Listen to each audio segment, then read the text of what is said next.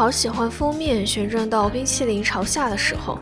就像所有快乐都能落到我们头上。” I share memes. They say I'm crazy, but I don't care what 他说：“相遇不是拼图，是两个相同的圆。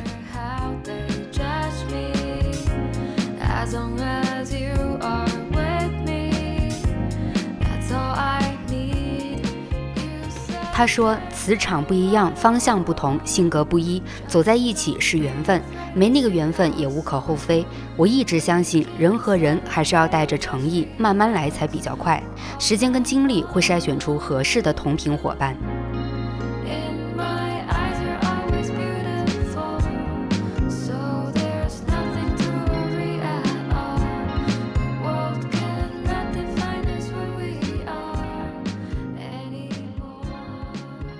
Hello，大家好，欢迎收听这一期的多云转晴，我是顺子。Hello，大家好，一周不见，我是小刘。Hello，大家好，我是又再次出现的詹詹。嗯，詹詹也是很久没有见的老朋友了。对，对这一次就又再次出现了。嗯，这一期我们想聊的话题，因为我们刚好这一期更新的日子是在五一假回来的日子对，啊，然后我前段时间也出去跟朋友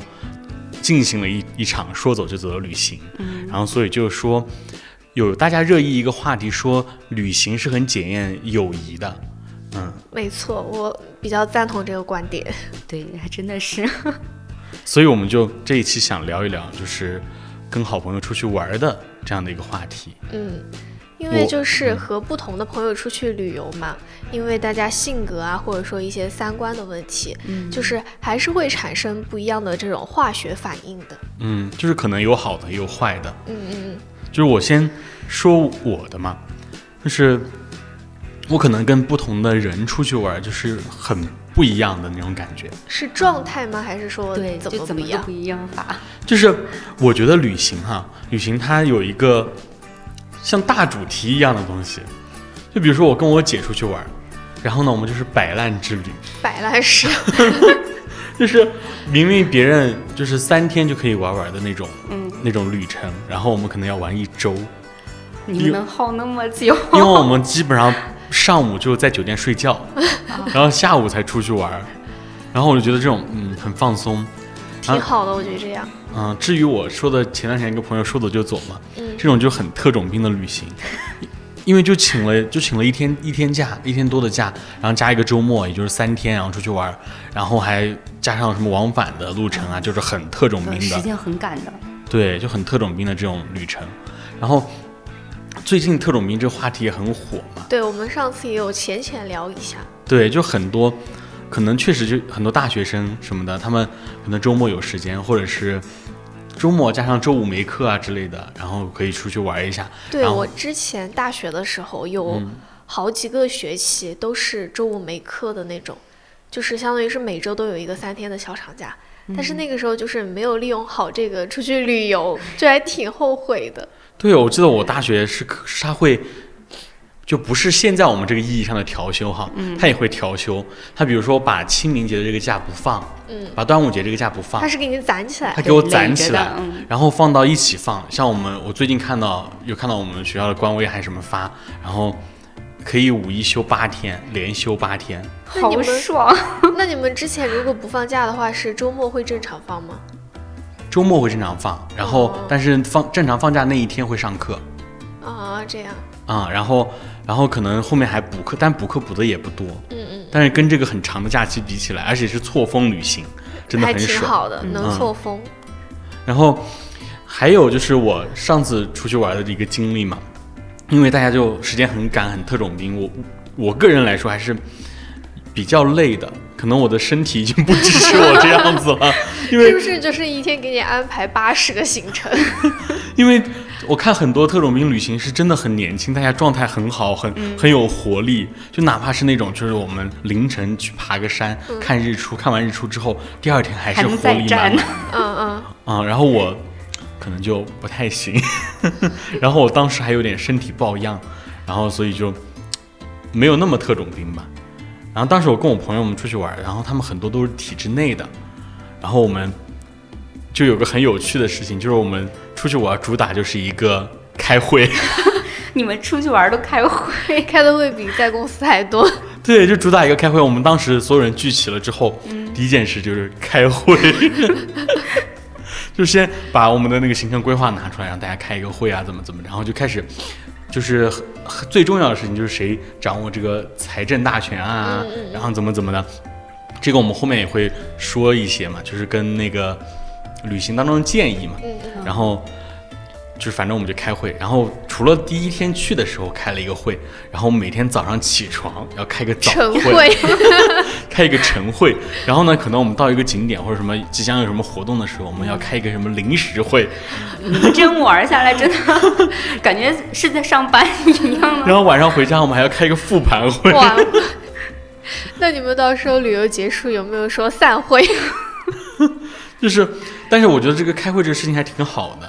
因为就是如果真的是大家很很忙很忙的那种旅程的话，很难去有一个时间大家去交流一下今天的那种感受啊什么的，就大家是可以说得很开。就比如今天真的大家吵架了，那我们开会的时候就可以说一下这个吵架的事情是怎么样的，然后可以避免第二天的。就是在发生这样的事情，是的，就是啊有所耳闻，就是顺子在这一次的旅途过程中，就是有和朋友吵架，是吗？是你们朋是还是他们之间会吵架，就是大家都都会有一点吧，然后大乱斗？对，然后有个最扯的就是，就是其中有有一个朋友他，我们去那个长沙嘛，然后就橘子洲，然后然后我们就在橘橘子洲等着要要进去，然后呢，他一个人去其他地方先去打卡还是什么之类的，然后后来过来找我们，然后我们在我们几个人在这边大吵，然后他他一个人他一个人就在那个江对岸，他骑着一个自行车，哇，江景好美，吹着风真好。对，然后然后然后他，然后我们就共享位置嘛，然后我就我就在群里面发了一个那个共享位置截图，我说你就在对岸走的好慢，就是我的一些经历嘛。然后不知道你们有没有什么很特殊的？就是顺子你提到的这两个，跟我跟我朋友出去就完全是两个状态了。我跟我朋友是什么？就我们两个方向感都不太好。嗯，我总结就是双双路痴，然后随遇而安的旅行。就真的就是，虽然我们做了攻略，嗯，但是去的一些地方是那种小众的景点，嗯就你再怎么走到最后，你还是会迷路。嗯然后我跟我朋友本来方向感就不好嘛，也就摆烂了，嗯算了，就随便走吧，反正总能走得出去。但是我觉得这样还挺好的，就是说不定你在下一个街角遇到了什么一些惊喜。对对对嗯对。那其实我之前就是和我朋友他们出去玩，没有就是好像是人特别多的那种，像顺子你们是八九个人嘛，七个人，七个啊，我们最多最多多可能就是三四个、四五个这种。嗯之前我和我朋友他们出去玩，就是我感觉是和不同性格的朋友一起出去玩，嗯也会就是有不一样的这种旅行的版本嘛。嗯有一次，我和有一个就是也是从小一起玩的朋友，我们俩当时是从我们家到成都来玩就好像玩了一个两三天的样子。可能当时就因为那个消费观念不一样嘛，嗯，然后我那个朋友就是很节俭、很节约的那一种。呃，有时候去逛到一家店铺，我说：“哎，这个好好吃，好想尝一下。”他他就不会吃。然后我一个人吃吧，我就觉得 啊，好像有点怪怪的，让他在旁边看我也不太好。嗯然后去逛街的话也是，就是感觉他也是就是逛不起劲的那种，就我一个人啊沉浸在其中，然后慢慢的也会就好像哎，好像也就没意思了嘛。嗯怎么说呢？反正就是没有能够一起真正的玩儿起来，嗯也不是说要一起要消费什么的。但是我觉得就是有时候遇到了一些比较新奇、比较想吃的美食，也可以大家一起吃，一起尝一下嘛。嗯然后，但是和阿 P 他们就不一样了，啊，就是很能够一起逛得很开心的那种主打。就是一个消费者，被你发现了。我上次和他一起出去逛也是，就是反正就是，嗯、可以一起逛，可以一起拍照，也可以一起吃东西的那种，嗯嗯嗯。反正就还挺开心的嘛。小刘提到这个点很重要，拍照这个点。啊，很重要。我之前跟就是豆豆，也是我们的老、老朋友了，还有私信我们我们一群人出去旅游的时候，真的，就是我之前看到别人说了一句话说。可以帮别人拍出美美的照片的人，永远都拥有拥有不了一张好美看照美的照片，就是我给他们拍的都还还可以嘛。就你然后当又拥有不了。对，然后我我当时最扯的一张照片，你知道吗？嗯就是那是有有一个那种很旋转的那种楼梯，很网红的那种感觉，嗯很有氛围感，怎么怎么的。然后呢，就在那个楼梯上，我准备拍一张好看的照片。嗯，这时候豆豆给我拍的，好像我是一个要爬那个楼梯进别人家去偷东西的贼。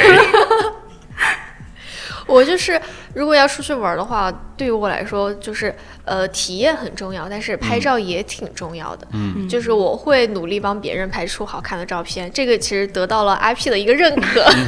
然后我也希望别人能帮我拍到好看的照片。嗯，如果就是怎么拍都不满意的话，我可能会就情绪就会情有点情绪这种。嗯，然后后面还有一种体验，就是不是和朋友嘛，就是和我妈、我小还有我小姨，我们三个出去玩儿。嗯，然后他们就是主打的是一个呃消费和快速打卡，啊，就是之前去呃和他们一起去香港、澳门那边嘛，嗯。反正就是那边因为有免税店就很便宜，就比这边价格要优惠一些。然后就是很快的是呃去了某一个景点，好像是那个澳门的叫做大三巴还是什么的那个牌坊的那个地方，嗯。很火那个。然后就是迅速的打车去了那儿，好，然后拍了照，啊，意思是我来了这个地方了，嗯好，马上又 走下去，又打车打去那个什么威尼斯人那个什么地方，然后就开始了购物。然后他们购物的时候，我在旁边，我就觉得好无聊啊。我我跟这个小刘就是有点像，我们上次去特种兵这个其实还是有一点就是打卡的那种，就是冲到一个地方去打卡，冲到一个地方去打卡，那打卡完就走那种。然后他们就说拍照的事情交给我了，然后他们又不等我，他们在前面狂走，然后我就在后面拍照，咔咔咔咔咔，在后面拍照。跟拍，对，然后包括你说拍照这个事情，嗯嗯。我我有一个观念，也是我就慢很多旅行之后养成的一个观念嘛，就是我发人物的照片很少，就比如说我对对对，嗯，啊，就是我我自拍这种发我个人的这种人物，我可能就是所有图当中我只会配一张，嗯，就是我可能有一张满意的就足够了，更多的我还是去欣赏景啊，重在体验。我也是觉得，呃，你好歹让我有一张吧，要是一啊张都选不出来，那 在干嘛呀？对，或者说在旅行的前几天就已经拍到一张了，那我后面就无所谓了。不是我跟你们反而不同啊，我跟我朋友是什么？我们的拍照技术都不好，所以我们所有的发的图片出来都是以风景照居多。但我们唯一的一张照片就是我俩的合照，就自拍，就只有这一张是拍人像。就是我可能还在朋友圈塑造一点人设那种，就是我还是那种嗯比较看重质量。对比较文艺的那种感觉。然后其实我也也有拍很多我们很搞笑的那种照片，但是也不太会会发朋友圈，自己独自欣赏就好了。就让我独自美丽。而且还有一个就是特别好笑的事情嘛，嗯。就是我说到了最开始的那个，就是我们好像没有办法一起玩到一起的那个朋友嘛，嗯，但是后面他就突然他就慢慢的变了，你知道吗？大然后买特买，之前之前他来找我玩，我们说出去逛街，我就是在旁边就是一个陪衬的，陪着他逛，然后他去，因为他是呃比较二次元嘛，嗯他就会去那种卖二次元的一些周边的店铺，就是那个叫一个扫街，我觉得周边的价格都还是很高的，那真的他变得太多了 然后他还去逛那那个天府广场那边，好像有那种跳蚤市场啊也不是跳蚤，嗯就是也是一些二次元的一些。呃，爱好者他会自嗯己摆一些那种周边出来卖，然后你就可以去挑。还有上次陪他去逛，感觉还挺有趣的。嗯，其实我我出去玩，关于消费这个事情，可能因为也在成都待的比较久了，嗯，就是以前我我自己家那边就是也是一个不是很大的城市嘛，嗯。然后以前我我们出去玩还是会就是更向往去买东西啊、消费啊什么的，然后比如说我们经常去什么杭州、南京，离我们家很近嘛，嗯。就相当于是去那个地方购物，然后怎么的，然后后来在成都待的比较久，成都的那种就消费氛围还也还是比较好，就是有有很多街可逛。嗯，然后你可能逛的多了之后，我可能再出去旅行的时候，我就不会太把这个东西注重在消费上。我们现在出去消费，是我对我自己而言哈，嗯可能一个是自然风景，一个是美食，就这两点，不需要去那种很多消费的地方。对，就比如说我们去了那个那个国国金中心 IFS 嘛，嗯就是成都也有嘛。我觉得这两个地方其实是一模一样的。然后，但是对于我朋友他们来说，他们可能也也是就想逛一逛，但实际上我也在逛，有 点打脸，我也在逛。然后。但是就是欲望可能没有那么高。而且很感觉很熟悉，在成都天天能逛，天就可以天天甚至天天都去。对对，然后嗯我跟詹詹还有一点比较像，就是我现在其实出去玩儿，其实更就是在意那个地方的自然风对光。，就风景上面了啊，就就比如说拿一个很简单的例子来说，就是，嗯，在长沙那个橘子洲嘛，然后它周围在那个橘子洲的那个周围所有的建筑上，它都会用那个 LED 光，然后去做一些那种类似于灯光秀哦那种，然后我确实觉得哦，还还挺震撼、挺惊艳的，但是好像嗯，对于我来说没有那种自然风光那么好看。就是人人为为的元素太多了。对，然后就可能是我我也会拍拍照，但是我在就自己发朋友圈照片里面，我没有发那一张，我觉得可能在别的城市也也也也有也有，嗯然后嗯，可能特色还欠一点点吧。嗯嗯，我觉得跟自然风光比，还是自然风光更美一些。就是顺子发朋友圈真的会考虑到很多因素。思虑特别多。嗯哎，就是我想问一下，那你们身边有没有那种就是对于美食特别讲究的 朋友？就出去旅游嘛，我觉得到了每一座城市都要去吃他们比较特色的那种食物，才才嗯感觉像是也算是一个打卡嘛。啊嗯嗯，我朋友说实话啊，他就跟我不一样，他确实是一个就特别喜欢吃美食的人，但是我就跟他就是一个极端，因为就是顺子和小刘是清楚的，我嗯食物饮食上是很。很独特的那种小众，因为我是吃素食嘛，就一点肉都不沾。但我跟我朋友出去玩儿，所以这一块儿就相当于是我们两个的一个分歧点。嗯，但慢慢的就是经常在一起了，也就食物上就融合了嘛。嗯就我们找的一些比较好的馆子，当然也有做那个素菜的，所以我就会单独点我要吃的。他呢，就有一次我们到了一个景区，他呢就看了一家店，他当时已经馋这家店馋了好久了。啊我们进去之后，我就点了我自己要吃的那几样素菜，嗯，他就翻开那个那个菜单啊，就巴不得每一个都点完。我跟你讲，所以所以你们可以拼一下。但是我确实没法吃他的东西。然后到最后是夸张到了哪种程度？那一次确实点的就稍微有一点点多，多对，就我连我自己点的素菜都没怎么吃完，结果他那儿也剩的比较多嘛，都大鱼大肉的，我没有办法帮他消灭掉，是吧？但最后我们就觉得，哎呀，就就只剩这么多，其实不太好。然后我朋友真的就好勇啊，他几乎把所有的菜都光盘了。我都不知道他那个胃是怎么做到的，他真的就几乎光盘了。嗯结果晚上我们回到了酒店，大半夜的，他闹肚子，然后就就我觉得我说出来，我说出来可能有点对不起他，就成了喷射战士。他真的拉了基本上一晚上，然后我就照顾了他一宿。折腾死我了！那次真的是，从此以后，我跟我朋友出去，我们就就从此以后，我跟我朋友出去，我们两个就克制住了，就他点东西也也就只点那么一点点了，不敢了。经了，验了，对，再也不敢了。所以我推荐詹詹去上我上次说的那个素食餐素食厅餐厅，叫嗯。千和。是是在哪千和清新，千和清新。这算是打广告吗？它是它打是一个 它是一个连锁的店，然后是一个素食素食餐厅还比较好吃。嗯啊。就是刚才我插一嘴，就是詹詹说他自己是嗯吃素食的嘛，然后我就很好奇，你吃过的最惊艳的素素食是什么？其实我自己就是我的红榜上面的一家，就是那个青龙街那边的一家叫枣子树的店，它真的超级好吃。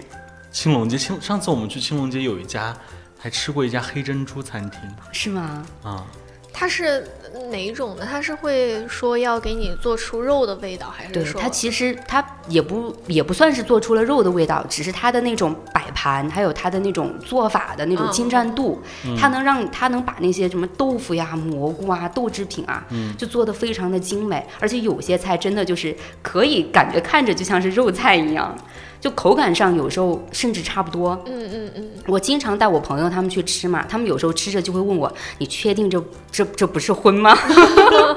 就我我推荐那家餐餐厅让我印象很深很深，就是它那个炒河粉？”啊，就很好吃，就是就是我一般觉得这种就炒饭啊、炒面啊这种，它可能会真的要很油很油才会对对对才会好吃，但它那个调味做的很绝，就是没有肉，但是吃起来很香。嗯，真的是非常香。就是如果真的做的好的那种素食啊，是非常非常好吃的。我觉得大家可以去试一下啊。其实对于吃我，我还是那种我会我会做很多功课的，就是每次去到某一个地方之前，一定会在小地瓜上面去搜索呃这个地方有什么好吃的推荐，一就然后去体验。对，然后我们去吃了，但这次我们长沙之旅有有点可惜，我们吃了很多崴货。崴货翻译一下就是那种就是不正宗的山寨货，是我们当时去不知道。专门就是欺骗游客的。对，它有的店就是真的是那种就是嗯欺骗你这些不知道的人。嗯嗯对对对，嗯，然后但是味道也还不错，所以所以就也不亏是吧？对，所以也不亏。然后，但是就真的要我要打一下假吧，就是我们后来回来之后复盘嘛，然后也也就刷到很多那种推荐的视频，就是重复的那种推荐，然后就很多博主，包括一些。说自己是当地人的，然后推荐一些东西，然后我们我们切实去吃了那个东西，但是我们觉得就没那么好吃，或者他说不好吃的，我们又觉得好吃。就每个人的口味还是不一样的就，然后口味上的反骨。对，然后你说到当地人那个，我是感觉让我自己最晕头转向的东西就是乐山的甜皮鸭，啊，对对对好吃？嗯就是当时我们就想选一家最好吃的，然后其实有一家是最好吃的，但是他那一家离市区还是有点远，开车得半个小时到一个小时之间嘛。嗯然后我们就说市区里面有没有什么很好吃的，然后就有很多所谓的当地人发的那些推荐帖，嗯，然后有推荐这家的，有推荐那家的，然后有很多是那种连锁店。嗯嗯然后当时真的是看到已经不知道选哪家了。就像小刘这个，我可以给大家分享一个事情，就是因为我家离南京很近嘛，南京有个饮食习惯是吃那个烤鸭，然后它烤鸭是那种蘸卤吃的那种烤鸭，然后呢，就很多外地人就会就会去说说，呃，推荐南京最好吃的那家烤鸭是哪家，然后得到最多的回复就是所有人都觉得自己家楼下那家是最好吃的，所以说，嗯、我就得出来一个结论，就是可以去。看攻略，但不能迷信攻略，因为确实每个人的口味啊那些都不太一样。对。这个就让我想到去北京的时候也是，就那个北京最有名的，也不是最有名吧，就是大家都会提到的，就那个炸酱面，啊啊，他们都会想去找，对，想去找一家就北京比较地道的炸酱面吃，但是。嗯北京人他给你推荐就说自己家的最好吃，所以我们后面就没有选那个连锁的甜皮鸭的那个店嘛，嗯。然后选了一家呃在居民区附近的，他就也只开了一家，嗯。就是好不容易才订的这家，我们就呃打车过去，嗯。打车过去看见还挺多人排队的，然后排到一半的时候，你知道什么最惨吗？就是那个老板说卖完了，卖完了。这个真的是实惨。然后其实我我对于美食这个这个嗯事情，就比如说我家乡的美食也是，就是每个人都有一个自己爱吃的那种宝藏店，包括像我们上上一期我们推荐成都的美食，也只是我们我们去推荐，可能跟跟那个网上别人攻略提到的那些店还是有很大出入的。对，就像我觉得最好吃的面店是我从小吃到大的那一家，嗯，我们我们家那边面也也很那个，就是我假期回家的时候，那个面店真的早上很早，我那我那天已经起了个大早，我去吃那个面，有很多人啊，对他那个面就是已经排到那个街角拐弯了，哇。从，他店里面排出去，然后然后他家隔壁那家店也还行，也是我从小吃到大的，我说啊，那我就去隔壁吃吧，然 后隔壁也排到他家店门口了。下次就是去宣城吃面条。对，然后这个给大家安利一下，可能是我们那个城市太小众了，给大家安利一下。最最近他们也蹭什么长月烬明的热度嘛，嗯，然后蹭了一点。然后我们那边有一个特色，就是一个小菜面，就是我今天下午还在跟小刘分享，看那个视频，对，就是你可你只可以你可以只点一碗素面，可能就十块钱左右，嗯，就是纯素，没有任何的肉的面。然后呢，可能有十多二十样的那种菜配菜吗？免费加。哇，好爽啊！而且刚好我是面食狂魔，我就哦，给他安排上。素食，对，还是素食，但是它可能油里面可能会有一些荤。那可以跟跟那个老板讲一下吧。对，嗯，他有清汤面，嗯，好适合沾沾呀我觉得我已经心动了。那其实刚才就是我们有有聊到和不同的朋友出去玩嘛。其实我觉得这种，嗯，出去玩的话，就是大家对消费、对景点、对美食这种，嗯，要求也不一样。比如说，嗯沾沾是吃素的，朋友要吃这种，嗯，大鱼大肉的嘛。所以就是在旅途的过程中，我们需要去找到一个和朋友，呃，一起出去玩的一个平衡点，让大家都能够相处的愉快，也玩的开心。然后在这个过程中，我觉得可能有需要有一个人他统在领全局。对在两个人中间稍微有那么一点点那种引导的那种作用。嗯，对，嗯对，那像我们出去玩，本来是有一个统领全局的人，嗯，但是他就是？但他就是在对岸走得很慢的那个，然后把你们放在那边吵架。对他自己脱团了。所以就是我觉得出去旅游一个计划很重要。我是一个很喜欢、很有规划的一个人，嗯，就是我可能包括我周末出去玩儿，我也会就是提前锁定我们今天去哪儿，中午要吃什么，然后今天的目的是干什么，就这种。我和你其实也差不多，就是定好今天的一些项目。嗯，就这样会好一点，因为你你尽量把这个做到很有规划之后，那那些突发情况你可能就更好解决一点。对如果你的这个行程都没有认真规划好的话，那再加上突发状况，那你的行程就会很乱。而且这种情况就很容易吵架。不，但你们是没有遇到我跟我朋友那种啊，嗯，就是才开始出门的时候就信誓旦旦的是做好了各种准备，而且也都说好了，到了景区之后，第二天我们要什么时候时间起床，什么时候出发。嗯但实际上呢，就真的到了那一天，就我可能是那个遵守规定的人，就我们的计划我都遵守，但我朋友就不是。就上一次旅行就是。我跟他已经到了那个酒店了，当时我们都制定好了第二天的所有旅行方案，嗯，然后倒头睡了。第二天我很早起来之后，我朋友还在那儿躺着，我怎么叫他他都不醒，而且而且真的就是你去叫他吧，他还各种给你撒娇啊！我跟你讲，就是我受不了。这种我真的会生气。我们就出去玩也因为这个有有一点不愉快嘛，嗯因为很多女生出去玩儿，然后呢会，有一点对我摸，我们 我们我们本来是约好就是早上那要爬山，肯定得很早去嘛，嗯他们开始化妆。还是全妆，还是全妆，还要贴假睫毛的那种。然后就是就耽误了很多时间，然后就嗯就弄得很不愉快。但是我我是那种，他们就后来总结就说我真的是那种旅行当中我起得很早的那种人，我哪怕前一天晚上四点睡，我第二天早上也可以准准时起来。那你这个技能还是很不错的，太难得了。所以然后我我就是也是那个我们出去旅行管管钱的那个人，嗯就是我会包括我们去逛夜市嘛，其实夜市它其实没有那么值得消费很多钱，嗯，然后就会有一个对大家的把控，就比如说我们去这个东西，我们想大家都想尝一尝，我们买一份，每个人尝一点就可以了，因为通常夜市比较容易踩雷，就是大家都尝一点，能够尝到很多东西，对。嗯这样也挺好的。还有一个就是那种时间规划的问题吧，就是很多时候我们出去旅行，它我们忘记考虑一个事情，就是排队的时间。哦，确实会忽略掉。嗯、啊，就是我们这次旅行得出来一个经验，我们一切都规划的很好很好，就是我们已经把女生化妆的那个事情，就是也往后延了，我们接下来的规划都一切都很圆满了，然后就大家放下所有的不愉快，然后一切都很圆满，然后结果去之后人爆多，然后排队我们光，然后他排队也有很扯的点，就是他买票的是一队。然后呢，我们要坐那个缆车嘛，他买票是一队，坐缆车是一队，我们一直排在那个坐缆车那个队，一直没买票。然后我们就派另外一个朋友去买票，然后买票也排了很久，然后坐缆车也排了很久。这种时候我就会很怕，已经排到你坐缆车了，但还没有买回来票。对，然后我们当时也也很惊心动魄，就是即将到我们前大概前面有十多二十个人左右的时候，就马上我们就要上去了，然后才刚刚买到票。那也很好了，就赶在那个点上了。对，然后还有一个就是一个经验的问题吧，就大家就是在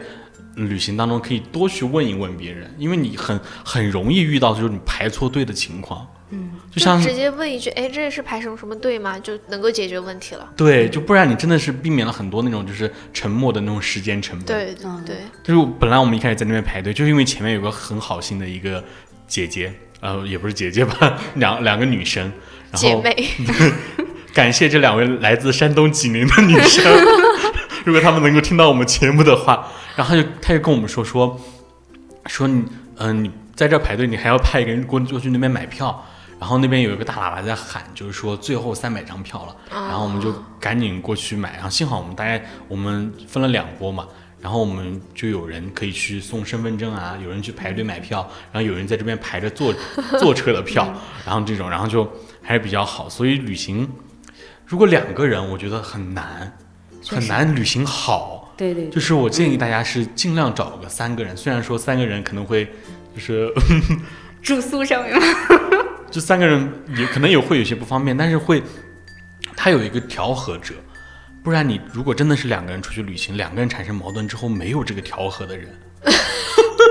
就冷住。对，就冷住就尬住。你可能本来一个好好的旅行，然后你们俩如果都是那种很很强硬的人，都不愿意服软的话，那这个旅行就毁了。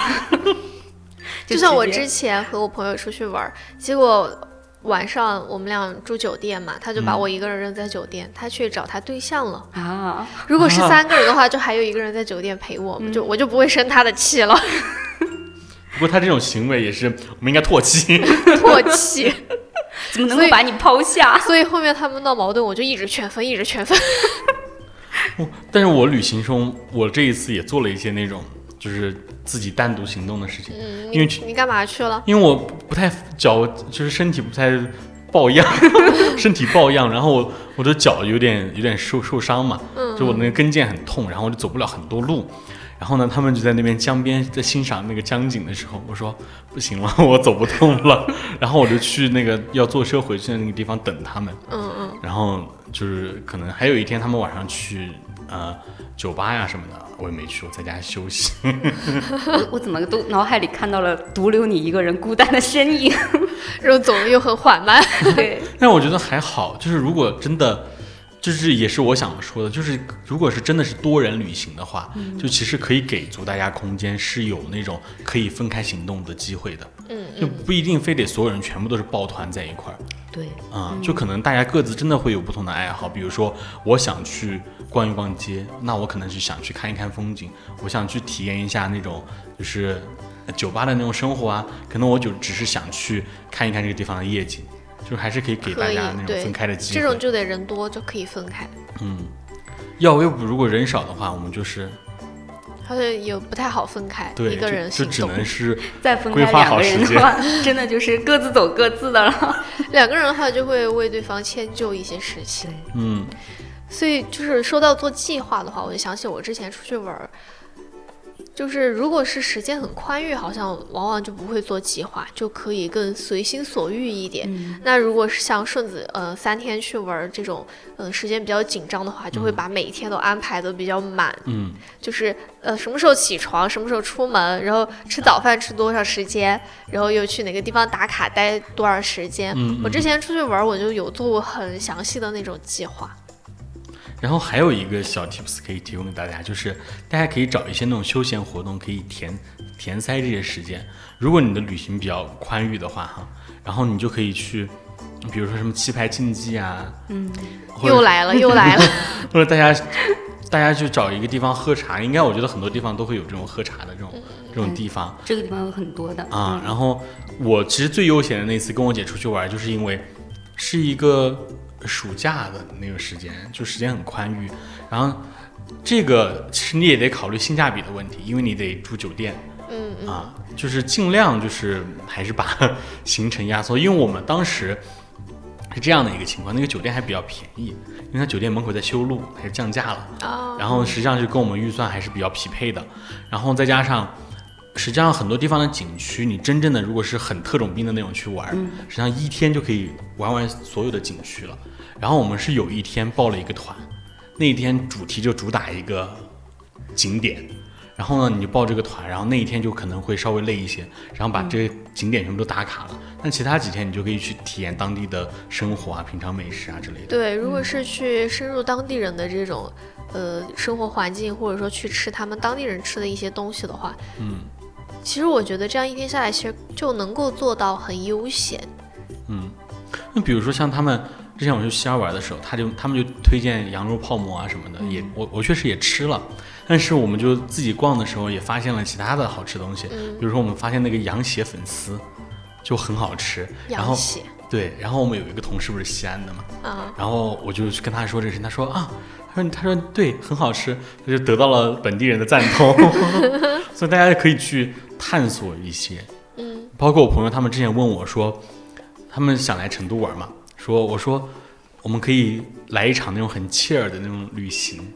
然后他就说让我安排，我说那你们可能得多请一些假了，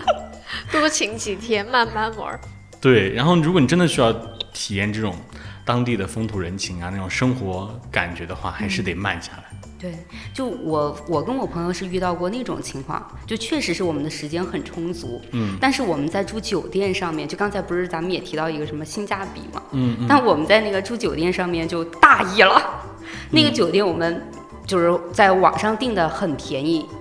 但看他那个宣传图，都觉得还将就嘛，将将就就。结果去了之后发现，天哪，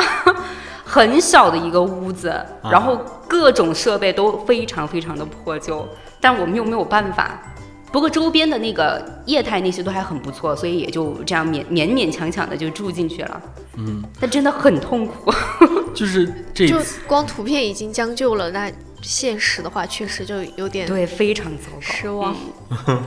包括我，我像我们这次出去五一出游，然后做计划，也有考虑这些点，就是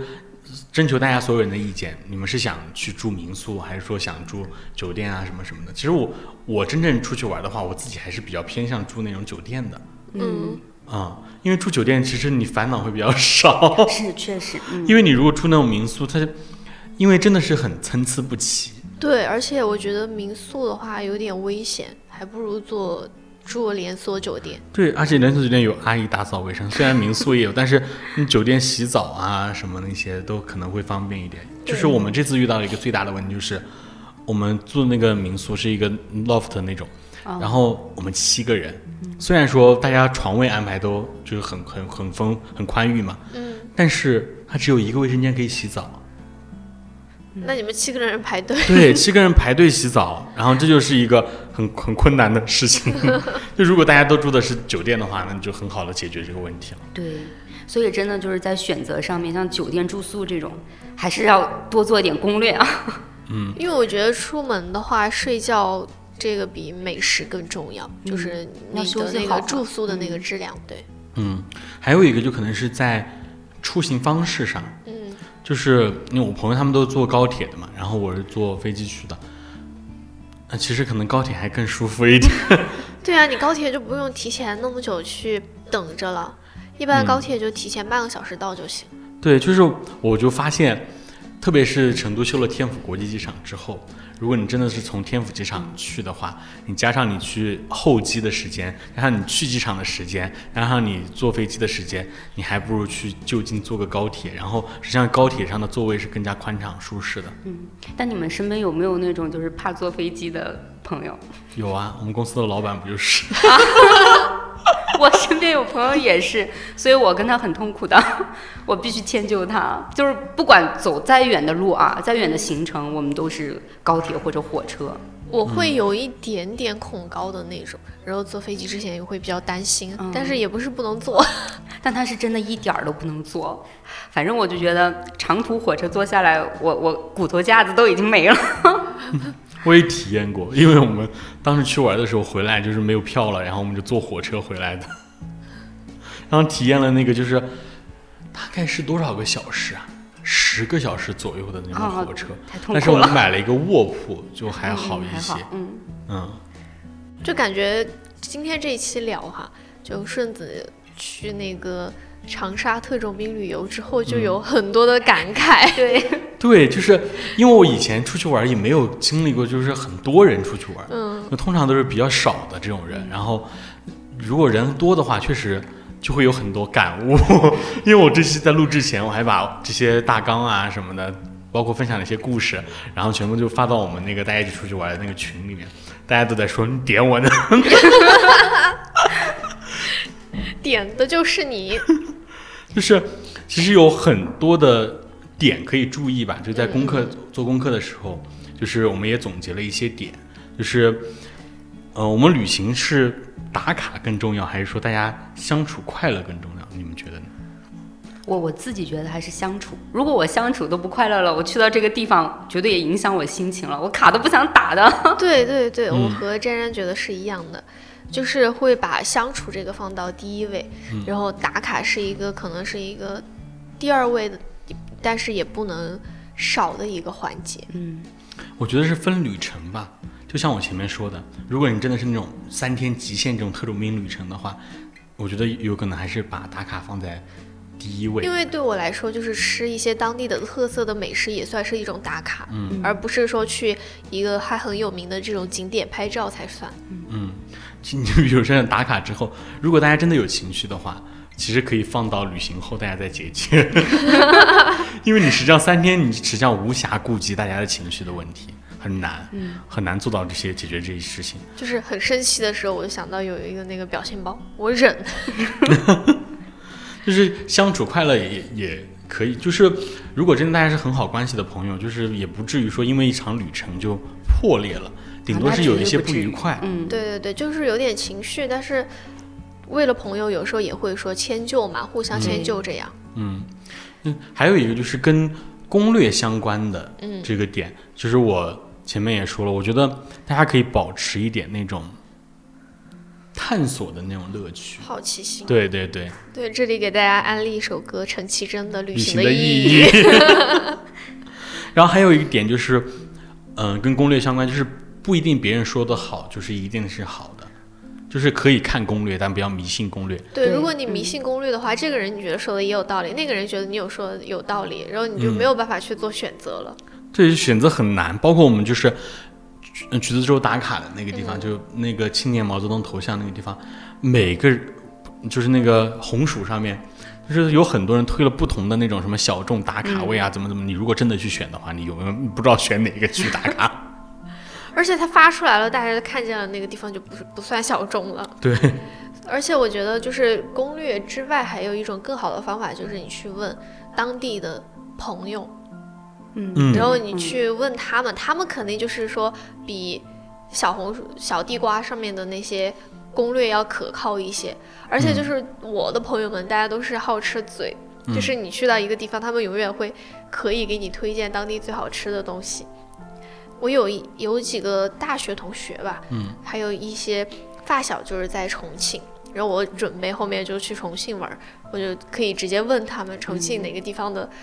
店好吃，有没有推荐，就不用去做攻略，直接去吃就行了。基本上都不会踩雷，就对当地的是最了解他们那些地方特色的。嗯，嗯，但是我去有一次我去南京玩，我就踩雷了。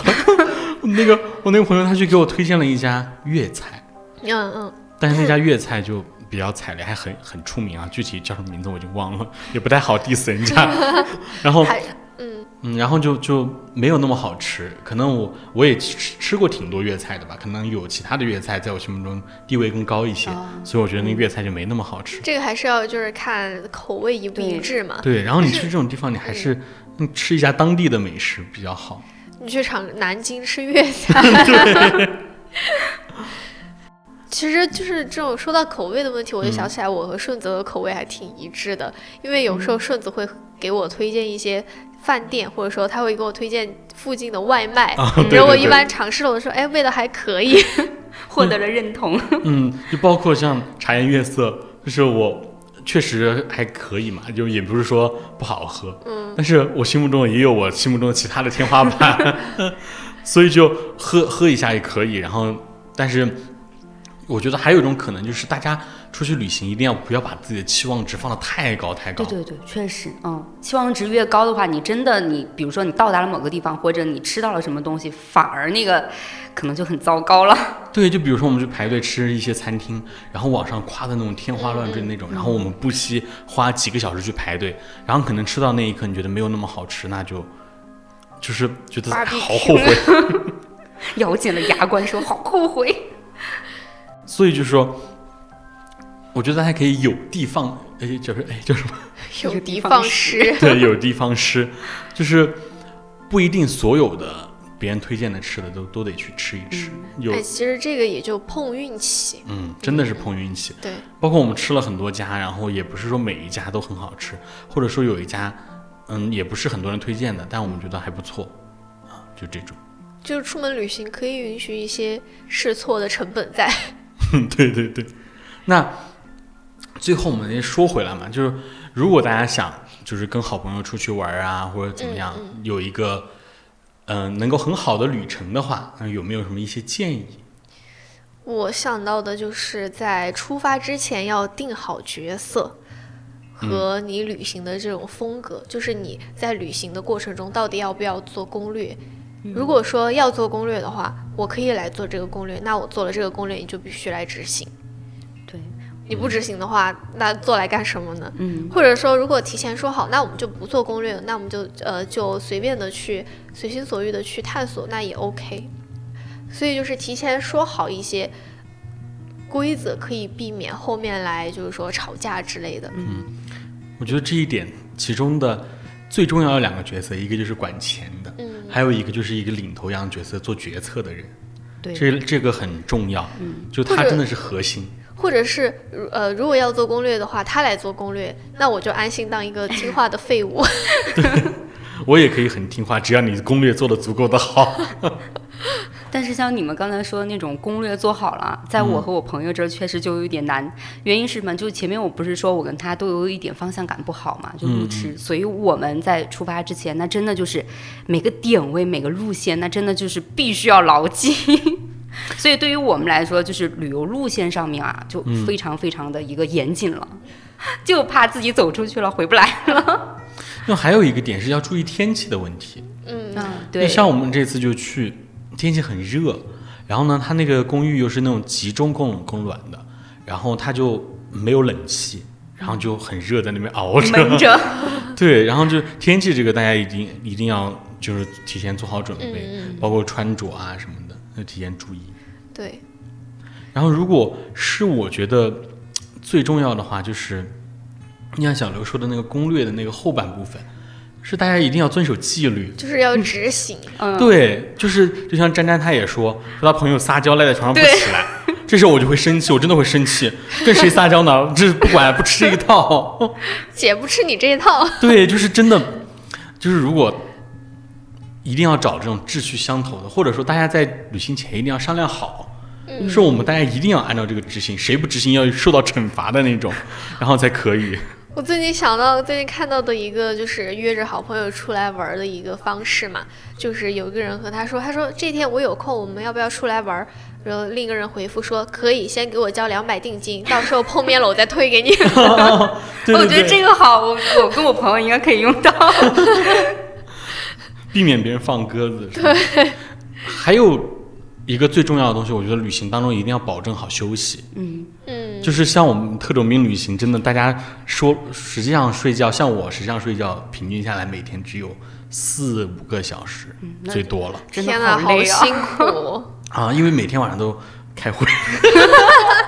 每天晚上开会，就是不但是开会，开完会之后，大家可能聊一些什么人生感悟啊，聊一些升华一下。对，然后聊到后来聊聊到凌晨，然后第二天早上又要起个早，我之前和我朋友，是不是其他的朋友来我们那儿玩儿嘛？嗯，然后晚上就是已经很困很困了，我说我要睡了，然后我朋友拉着我，还说你不准睡，你要继续和我们聊。我当时感觉我就是被熬的鹰。然后除了这种休息，还有就是就是饮食上面嘛，嗯，就是要吃饱，就不吃好这个，我觉得我暂且先先不说嘛，因为毕竟不一定能吃好。有些旅游真的像打仗一样，就根本就没有什么好的饮食。对，或者是你根据攻略来了之后去那家店不要踩雷怎么的，但是如果你踩雷的话，你还是要保证自己吃饱，吃饱才有力气去玩。对，就是说到吃这个，其实有一个科学的研究证明，就是说人在饿的时候，其实很容易变得暴躁。嗯，反正我是这样的，如果我很饿的话，我就很暴躁，我就情绪特别特别差，就是必须要保障能够吃好吃饱才行。我觉得是我的话，我应该已经宕机了。嗯我如果饿的话，我真的不信。我真是看谁都不顺眼，有时候饿的时候。就比如说早上等他们化妆的时候，我真的就是很。那所以那天早上我自己洗澡之后，我自己自给自己点了一份早餐，然后我在群里面说，我说各自点各自的早餐。然后还有一个点就是关于沟通的问题吧，我觉得，就是可能大家有有时候旅行中，就是尽量我觉得旅行中不要处理任何的跟本次旅程不太相关的事情。你包括工作啊，你包括是谈情说爱这种不允许，就是你这你这么说的话，我就要提一下我朋友了，因为他是互联网人，呃，嗯新媒体人。嗯有一次我是跟他已经到了一个景区了，然后他接到他们领导的电话，真的是夺命连环扣。嗯，因为客户那边当天加急必须让他出一篇推文，嗯，就推都推不掉的那种，就必须发。但我们都没有带电脑啊，谁想着出去玩还背个笔记本电脑在身上？他就干嘛呢？他就厚着脸皮真的去找那个景区的前台，啊不是有那种房间嘛，就办公室。他真的进去了，然后就跟跟那个就是工作人员讲明了自己的一个原因，必须要借一下他们的电脑。嗯那工作人员绝对不干，就给他白眼。他真的他就死乞白赖的就赖在那儿，真的就一直待在那儿。然后工作人员没办法，也跟领导就跟他们领导沟通了一下，领导就说那就给吧。然后他嗯真的就在那儿一上午的时间就在那个办公室里面，我就在边上等他。可以去海底捞。我给大家分析分享一个我神奇的经历。我艺考的时候，当时我们去吃海底捞，忘记打印准考证了，我是在海底捞的办公室打印的准考证。但当时在景点嘛，哪有那些地方？但我嗯真的就觉得太可恨了啊！你说的 海气死了。海底捞，我又想起一个，就是和本次本期节目无关，但是想分享的一个事情，就是我昨天晚上不是和罗总去吃饭嘛，嗯他说他说他有一周回家了，但是那周他朋友生日，想让他去吃海底捞，他没去。他说他要是去了，他就能上新闻了。我说啊，怎么回事啊？他说他那天他朋友在海底捞过生日的时候，旁边的两桌打起来了，然后那个还上了抖音的一个很多那种嗯新闻号的这种推送嘛。然后我我说我说啊，他说你肯定刷到过吧？我说好像前段时间有刷到，但我忘了是不是海底捞。他说就是他们俩两周要打起来的时候，那个海底捞的服务员就是赶忙跑过啊，去、收东西啊，收东西那个视频。我看了，是吧？就是那个视频，他说他还在那个呃视频里面看见了他朋友在旁边结账。但是说回来嘛，我们出去旅行，一个是就不要处理 case 啊，是或者这这种这种东西，然后就是还有就是尽量把手机离远一些吧。嗯，就是实际上是大家一个很难得的一个面对面可以去交流的一个机会，因为以前大家更多的是比如说网上聊一聊啊，或者怎么样怎么样。其其实我觉得我们这次我们出去旅行很很开心的点是。我们晚上熬夜聊这些人生感悟啊什么的，其实我没有觉得疲惫，我觉得是一个很好的事情。就是以前可能大家在聊网上，就是真的是打 H H H 哈哈哈哈，就没有大家面对面那种真的开怀大笑的那种感觉。大家面对面去聊一聊，真的